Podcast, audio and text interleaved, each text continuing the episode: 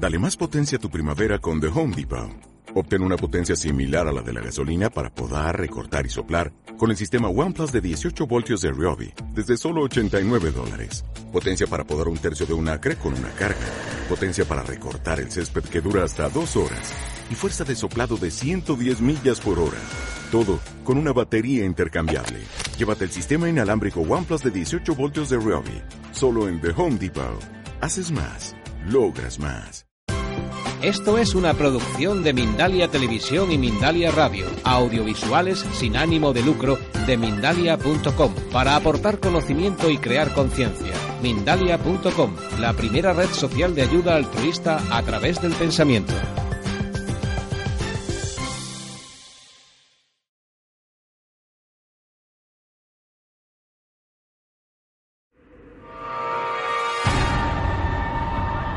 Espacio en Blanco. La madrugada del sábado al domingo a las 2 con Miguel Blanco en Radio Nacional.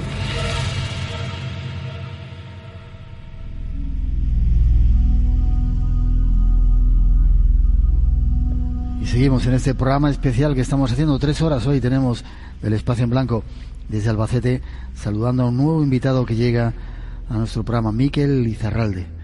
Ah, hola, hola, buenas noches. Ahora se te escucha. ¿Qué ganas se tenía? Joder, yo tenía más ganas de venir y de conocerte y de estar con todos. Una maravilla, gracias. ¿Cómo se nota que eres de Urrechu? Casi, casi de Bilbao, ¿no? O de las afueras. No, no, no, qué puta, cuidado, ya, ya, cuidado. ya, ya, ya. Déjame que pongamos una introducción. Este señor, Sí. se lo digo a los que están aquí y a, y a nuestros oyentes, es capaz de ver los espíritus y la gente, que, y esos seres que nos rodean. Escuchamos esta introducción y vamos con Sí. ello. Hemos encontrado estas constantes prácticamente a lo largo y ancho de este mundo. Nos cuentan que en este punto, cuando el médico declara que están muertos, quieren realmente oír al médico decir ha muerto o lo hemos perdido o algo similar. Cuentan que desde su perspectiva realmente se sienten aún muy vivos. En efecto, tienen un mayor grado de conciencia y nos cuentan que tienen la sensación de abandonar sus cuerpos físicos y flotar en la posición horizontal típica sobre la cama, ya fuera en el quirófano o en la UBI. Y entonces miran hacia abajo y pueden ver sus propios cuerpos físicos tumbados en la cama justo debajo de ellos. Flotaba por encima de mi cuerpo y había gente alrededor mío, solo que yo no me daba cuenta que esa persona que estaba ahí era yo. De pronto, oí esta afirmación. Se ha ido, se ha ido. Se lo estaba diciendo el enfermero de la unidad móvil al conductor. En ese momento, yo estaba de pie detrás del enfermero y le veía cómo manipulaba mi cuerpo.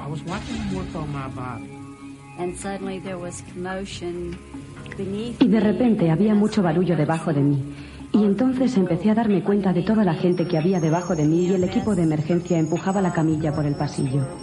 Y a mí no me preocupaba mi cuerpo. Estas son algunas de las experiencias que, según cuentan, se viven en el momento de la muerte. Las narraba el famoso psiquiatra Raymond Moody. Pero, ¿qué ocurre más allá de esta vida? ¿Hay espíritus que sobreviven? ¿Entidades que pueden darnos mensajes desde el más allá? Esa es la pregunta que ahora queremos responder junto a nuestro nuevo invitado.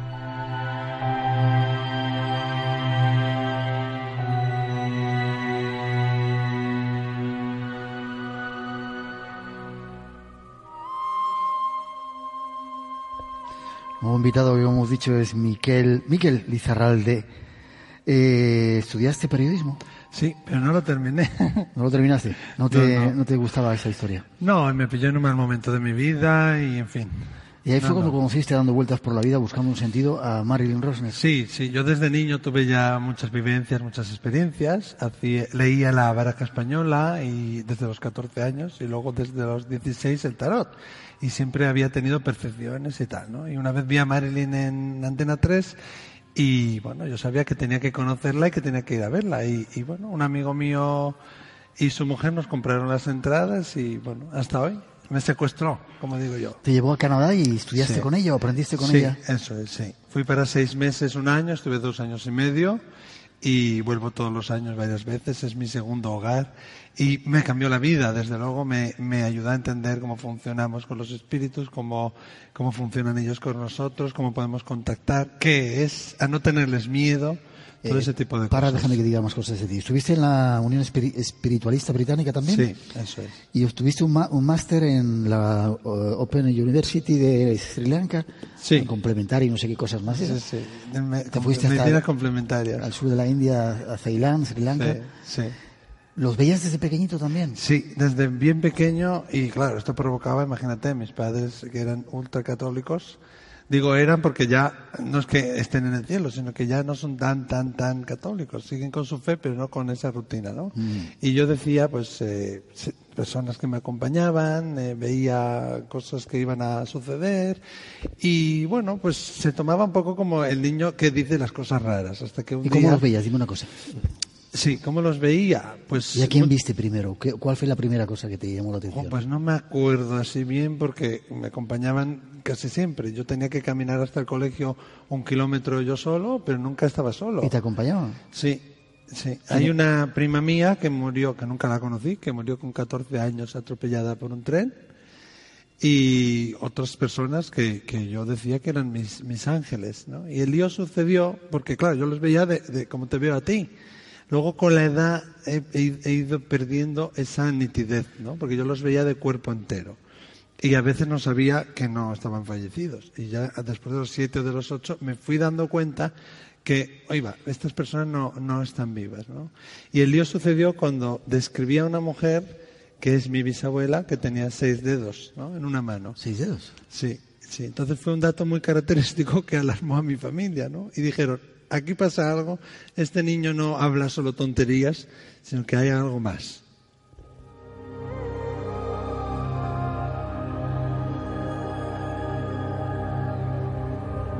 ¿Cómo fue que viste a tu bisabuela, Miquel? ¿Cómo fue? Pues yo la verdad que no era la primera vez que la veía y pues se me achacaba un poco de que hablaba solo, de que, claro, yo tenía niños, niñas, o- otros seres de- del mundo espiritual que me acompañaban. Sí, fijos había tres o cuatro, que uno creo que es mi prima a día de hoy, pero entonces yo no sabía que era mi prima. Y, y otros que me acompañaban, y es habitual ver eso, ¿no? Niños, espíritus que acompañan a niños.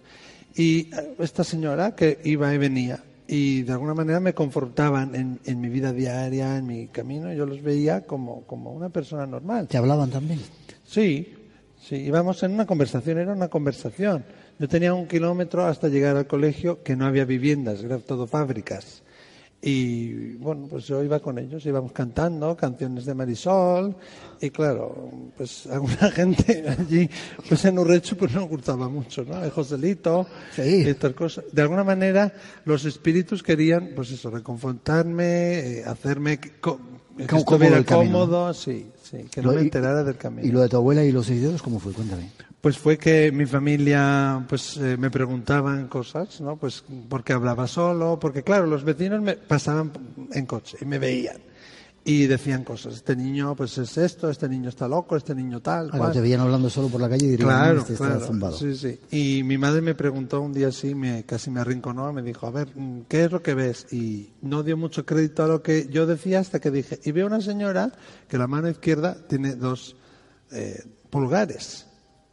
Y hubo un silencio terrible porque esa era su, era su abuela, la madre de su madre, era mi bisabuela, que yo nunca conocí, pero que tenía esa falange.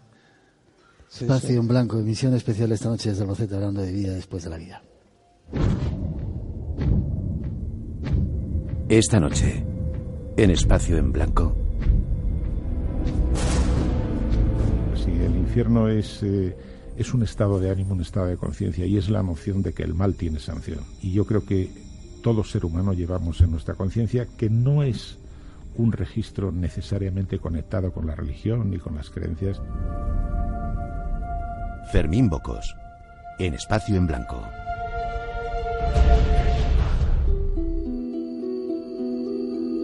No os perdáis, en la tercera hora especial que tenemos del Espacio en Blanco hoy, hoy cambian la hora y hay una hora más, estará el maestro del periodismo Fermín Bocos también. Miquel, sigue contándome un poquito. De, de, repente subiste a tu abuela, empezaste a acostumbrarte, tu familia ya aceptó que no estaba zumbado. Bueno, más o menos. Tampoco te creas que ya lo aceptaron del todo. No, pero eh, fue muy duro y cuando ocurrieron esas situaciones, un poco, claro, yo no sabía cómo reaccionar y hubo un hecho característico un poco duro que, que fue cuando yo predije la muerte de un familiar. ¿no? Eh, ¿Te diste cuenta que iba...? Sí, y además... ¿Y ¿Cómo te diste cuenta? ¿Te avisaron? ¿O fue una premonición o te avisó algo? Yo vi una imagen de que él se moría y encima de esa imagen vi una fecha. Entonces yo ahora sé que es una visión que me mandaban los espíritus y probablemente él que ya había empezado a salir del cuerpo para entonces, porque tenía cáncer y yo no sabía que tenía cáncer. Pero entonces yo lo que solía decir es que he soñado mientras estaba despierto que esto va a ocurrir. Y es, iba con una necesidad, una sensación aquí en las entrañas de contárselo a todos mis hermanos, a mis padres, a todo el mundo que convivía conmigo. De mañana ir a ver hoy a Juanito porque mañana Juanito va a estar en una caja. E ir hoy a verlo porque mañana se va a morir. Pero fue un drama porque cuando al día siguiente llamó su hijo a las 10 de la mañana, claro, yo cuando llegué del colegio me estaban esperando ya y, y no sabían mis padres cómo, cómo hacérmelo saber y cómo ayudarme. Y yo me culpaba, yo decía, si no lo hubiera dicho, no hubiera ocurrido. Y, si, y me ocurrió un par de veces, eh, pero esta fue quizá la más fuerte. Entonces empecé un poco a, a, no decir, a callarme. Discúlpame, ¿ocurrió ese, ese fallecimiento y tu familia se dio cuenta de que...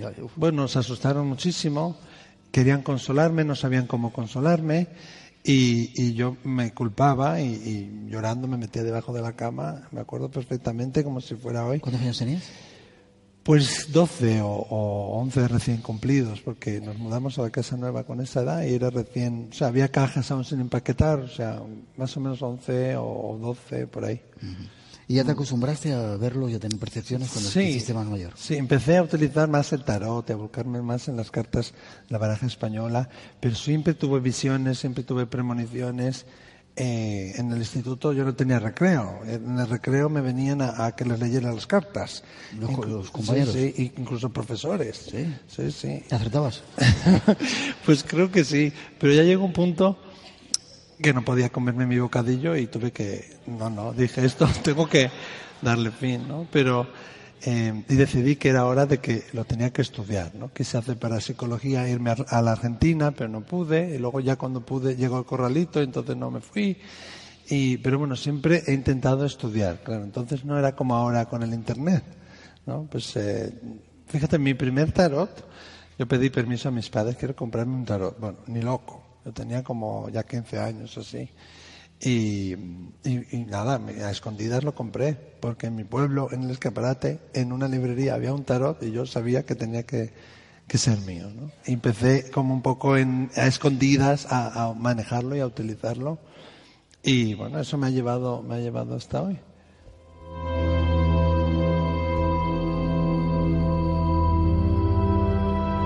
Una de las cosas que haces, Miquel, es comunicar mensajes de los mm. seres que están al otro lado a las personas de aquí. Sí. Te pregunto, ¿ellos tienen necesidad de decirnos cosas? Sí, sí. El mundo de los espíritus lo que quieren es que estemos alegres, de que no les estemos llorando, de que no estemos en pena. Y ellos están bien si estamos nosotros bien. Entonces, lo que quieren comunicarnos es que están bien, que se encuentran bien, que están, que ya no les duele esto, no les duele aquello, que ya han hecho la transición, o no. También puede haber mensajes de sigue, porque aún tal, ¿no? Pero normalmente nos quieren hacer saber que ya están bien. Y muchas veces nos dan mensajes de, de datos que no sabemos, pero que podemos después averiguar, investigar y corroborar, ¿no? Y, y, ellos lo que quieren es que estemos bien. Entonces, nos vienen a decir eso. Y muchas veces nos van a dar guías de, y pautas de qué es lo siguiente o qué es, cómo tenemos que seguir con una relación o qué tipo de trabajo, ¿no? Nos orientan. Entonces su necesidad primera es hacernos saber que están bien, que están donde están y que nos ven. Entonces dan datos verificables de cuándo es cuando nos ven, cuándo, qué estás haciendo cuando ellos te ven, para que realmente sepas que son ellos y, que están contigo y que no se van. Ese es su, su mayor regalo, el que eh, están bien, de que no se han ido, de que te siguen guardando y cuidando desde, donde estás, pero que quieren que sigas con tu vida y que quieren que seas feliz. Y ellos son felices cuando tú eres feliz. Si tú estás llorando, estás en pena y nunca lo, lo, dejas de alguna manera marchar, ellos eh, no pueden tampoco estar bien. Es decir, no es bueno eh, apegarse a la gente que se ha ido, llorándoles. Y muchas veces nos mandan, nos envían advertencias, ¿no? Pues no confíes en esa persona o cuidado con el dinero de tal, porque ellos, el tiempo no existe, entonces ellos saben eh, el futuro y saben qué pasos te van a llevar a una conclusión mejor. Déjame que te pregunte. Sol decía que eh, los que dan mensajes son los que están son los cercanos, los que todavía no han aceptado que se han muerto. ¿Tú tienes la capacidad todavía de conectar mm. con los que ya se han ido y han trascendido? Sí, hombre, yo eh, coincido con muchas cosas con Sol, ¿eh? pero no sé si coincidiría en todo, todo. Porque yo, para mí precisamente, los que dan mensajes son los que están en la luz. También, a ver, también puede haber mensajes de aquellos que no están en la luz, pero sabes la diferencia. Yo los veo y los veo físicamente. Normalmente veo su cara o los veo como de pecho para arriba. Nunca del cuerpo entero. Ellos necesitan eh, mucha energía y necesitan realmente hacer un gran esfuerzo para manifestarse. Entonces, normalmente vas a ver como parte de su cuerpo, ¿no? Y rara vez de cuerpo entero. Entonces, cuando no está en la luz, los ves de otra manera, ¿no? O, o depende cómo hayan muerto, por ejemplo, un suicida. Yo sé que es un suicida porque es una imagen menos nítida o, una imagen como más densa. Ah, dependiendo cómo hayan muerto o así se presentan. Sí, sí. Y sé quiénes son, depende de dónde se colocan también, ¿no? Sí. Si no, alrededor de la persona. O sea, yo sé si es el padre del padre o es el padre de la madre, dependiendo de dónde están. Sí, alrededor de la persona. Es muy interesante.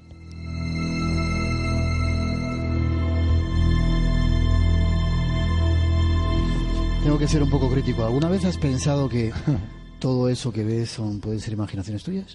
Sí, incluso se me ha dicho que yo no soy medio, aunque yo lo que hago es leer la mente. Pero entonces, ¿cómo puede dar un espíritu, o cómo puedo dar yo, unos mensajes de algo que primero yo no sé, pero segundo, el receptor tampoco sabe? Y tuve un caso muy mm, impactante en Madrid, ¿no? Vino a consulta un hombre porque colaboro con unas varias asociaciones de duelo, pero esta en concreto está en Madrid y él perdió sus dos hijos en un accidente de moto.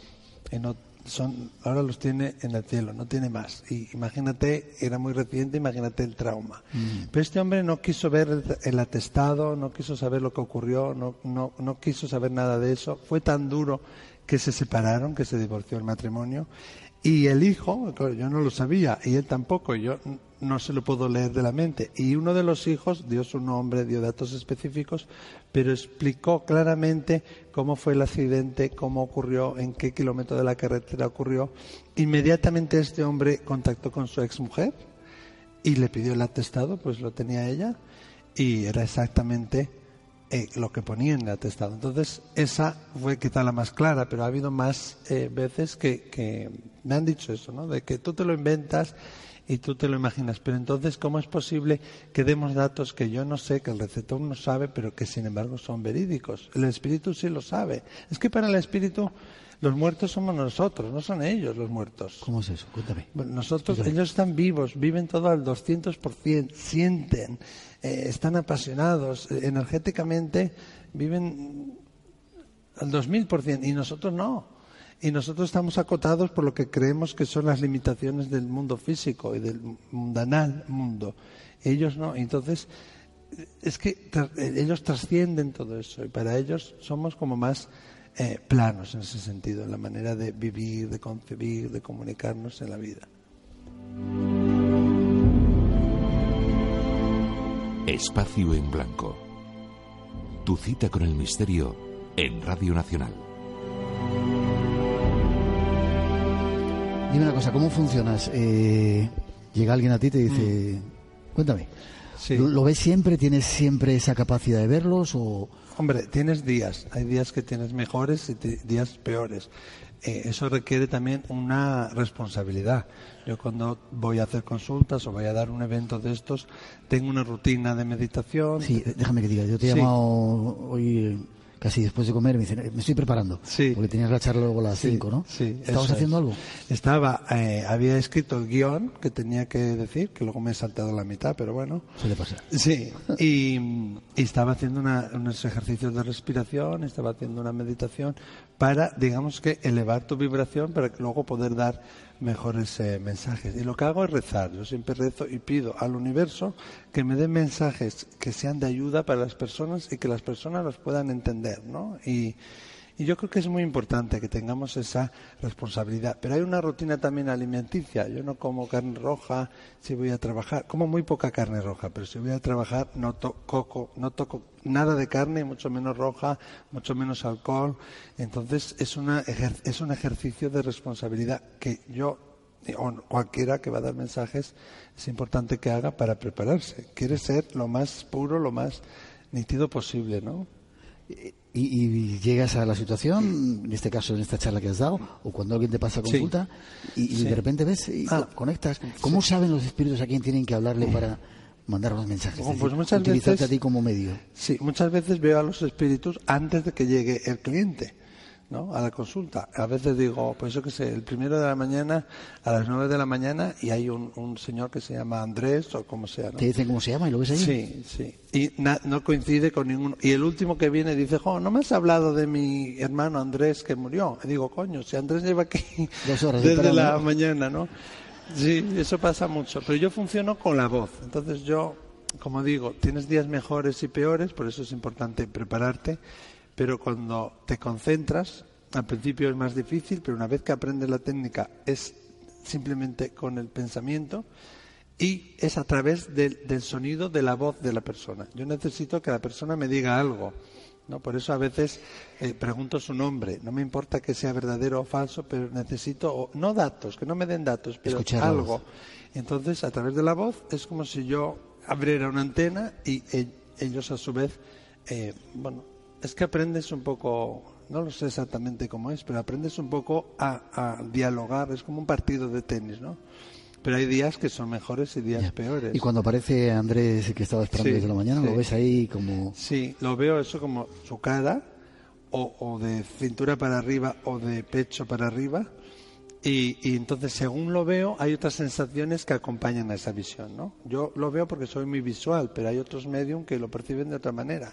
Entonces, a veces veo y recibo mm, sensaciones en mi cuerpo y emociones, o veo y recibo sensaciones en mi cuerpo y oigo algo, o veo una cara, una fecha y me viene un olor, o sea, es una serie de estímulos que se, eh, que, que se entremezclan, ¿no? Entonces, yo lo siento en mi cuerpo, o sea, su amor, su cariño, su dolencia física, eh, aquello por lo que murió, lo siento en mi cuerpo como si fuera una capa exterior, ¿no? Como, como una gelatina que, que, que tapa, que rodea mi cuerpo, ¿no? Y sientes ali- o ellos sienten alivio cuando comunican ese mensaje que tienen que decir a la persona. Pues muchas veces sí, muchas veces sí, pero sobre todo el receptor ¿no? Eh, siente alivio. Pero ten en cuenta que muchas veces hay gente que se muere y se muere con secretos. Entonces, claro, tú dices, ¿a mí qué me importa que venga mi tío abuelo que murió en las Filipinas? ¿O qué me importa a mí que venga el marido de mi tía o mi abuela? Tal? Yo quiero que me hablen de mi hijo, o quiero que me hablen de mi abuelo, o perdón, de mi padre. Pero es que ese otro espíritu que se fue, si tiene un secreto que decir, o si hay algo que ayudó a, a ocultar, o si hay algo que, que de alguna manera eh, obstaculizó, va a querer venir primero para hacérnoslo saber, para liberarse él de eso y también liberar a todo el linaje, ¿no? Eso es muy interesante cuando se trabaja también con los linajes. ¿No es peligroso casi para terminar conectar con ellos? No, ¿por qué? No, no tienes que saber dónde te mueves. Yo siempre digo que es como eh, conducir un coche, ¿no? Tienes que saber qué es lo que le puedes pedir a tu vehículo y tienes que saber con la inclemencia, la, la meteorología, qué puedes hacer con él. Pero tienes que saber también la normativa circulatoria, tienes que saber las leyes. Y siempre yo digo, ah, yo rezo antes y después, abres y cierras una puerta y siempre lo haces por el bien del que viene a verte y por el bien del espíritu. Aquí el medium o la persona que está dando el mensaje lo quitamos del camino. No es importante. El- Lo importante es el mensaje.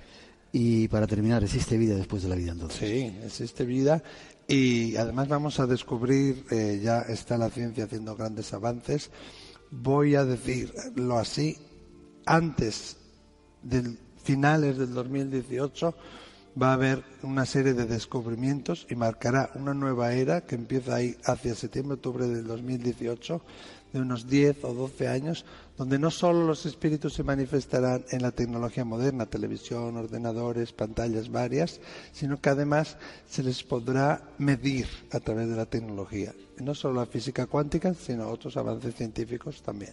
Queda dicho. Gracias, Miquel. Forma de contacto contigo si alguien quiere saber más cosas. Sí, lo más fácil es la web, ¿no? miquelizarralde.es. Es carcasco, se dice. Bye, Suri, a ti.